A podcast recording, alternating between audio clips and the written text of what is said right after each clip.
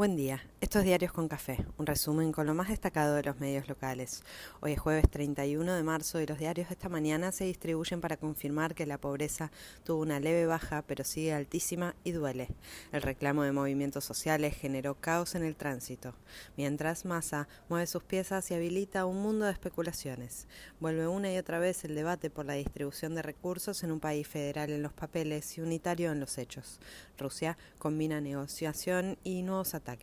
Habrá que insistir.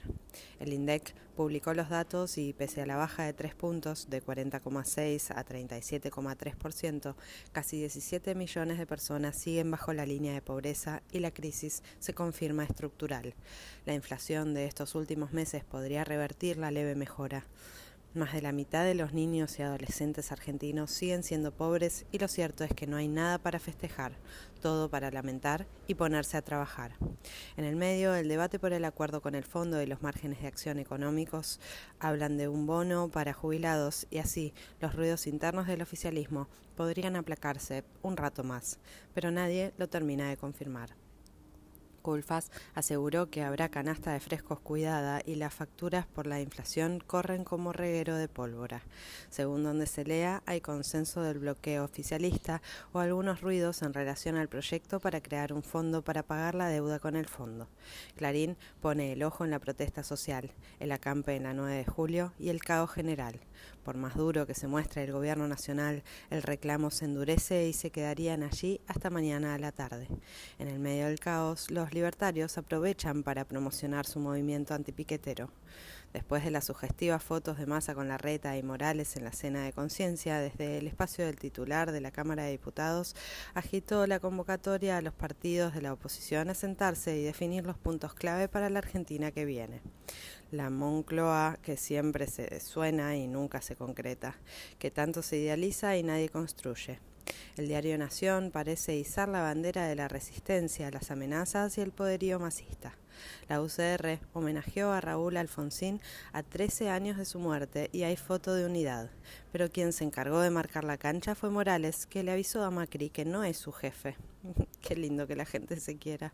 En Clarín interpretan el mensaje de Macri y ven a la reta nervioso. En la pelea por los fondos de la coparticipación, el Gobierno Nacional mete de lleno en la discusión a los gobernadores, todos menos los de Cava, Córdoba, Mendoza y Jujuy. Reclaman más justicia en el reparto de recursos y achicar el privilegio de los porteños. Algunos ven una maniobra en las vísperas de un fallo que supone adverso por parte de la Corte Suprema el mes próximo. Mientras, Clarín celebra avances en la negociación bilateral entre el Gobierno Nacional y el porteño. Hubo actividad en el Congreso. En diputados hubo acuerdo del oficialismo y oposición para discutir la ley de alquileres a partir de la semana próxima. En el Senado avanzó la negociación y el oficialismo sumó aliados para tener sesión la próxima semana. Desde el Ejecutivo anticipan que buscan una ley corta para impulsar inversiones y más actividad en el sector del petróleo y el gas. Empresarios impulsan una campaña para el ahorro de gas domiciliario de cara al invierno. A pesar de las aclaraciones del Gobierno Nacional sobre las redes sociales, la oposición se montó sobre el tema y se autoproclamó la gran defensora de la libertad de expresión y opinión. Desde Italia, Macri se autodefinió como un absolutista de la libertad. Muchos le recordaron la persecución al grupo Indalo, lo hecho con los trabajadores de Telam y las detenciones por tuitear contra el presidente. También se montó en el debate Cecilia Moró, referente de masa, que disparó contra Belis y varios volvieron a preguntarse por el rol del funcionario. Alberto recibió la campera de Saúl Ubaldini en un acto de homenaje a la marcha del CGT de 1982. Máximo Kirchner se reunió con Pablo Moyano y hay quienes ven una secuencia con el triunfo de Furlan sobre Caló y la contracara del lazo del presidente con otra rama sindical mientras la justicia pidió la detención de dos dirigentes camioneros por una denuncia de extorsión. Clarín y Nación se divierten y el resto mira con atención.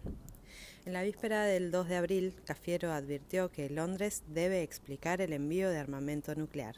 Nación sigue con las entrevistas e historias de vida en Malvinas para decir de un modo u otro que las islas son Ucrania, Argentina, Rusia y CFK Putin, porque cuando tenés la idea fija mm, no se sale con nada.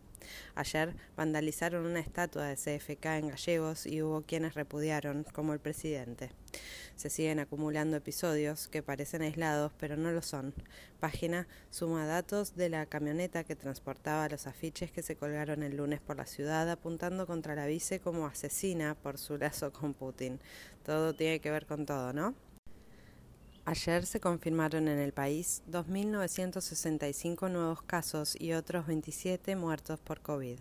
El Ministerio de Salud y Ciencia celebró el avance de la vacuna nacional que entra en fase 1 y servirá, si sale todo bien, para dosis de refuerzo y mutaciones de cepas. En el mundo siguen conviviendo negociaciones con nuevos ataques y agresiones. Más de 4 millones de ucranianos dejaron su país. La ONU creará una comisión para investigar los crímenes de guerra durante la invasión. Desde Brasil, Lula insiste en buscar acuerdos a la crisis y se levanta como líder contra la desigualdad. Te extrañamos tanto, Lula. Crece la expectativa por el sorteo del Mundial que se realiza mañana con todas las elecciones confirmadas. Investigan una supuesta red de apuestas con el fútbol del ascenso. Llega el bar al torneo local y murió el Chango Cárdenas. Todos lo homenajean. Bruce Willis anunció su retiro de la actuación por una fascia que lo deja fuera de circuito. Así se nos presenta este jueves fresco con cielo despejado y el fin de semana prometedor a la vuelta de la esquina. Vamos, que ya llega.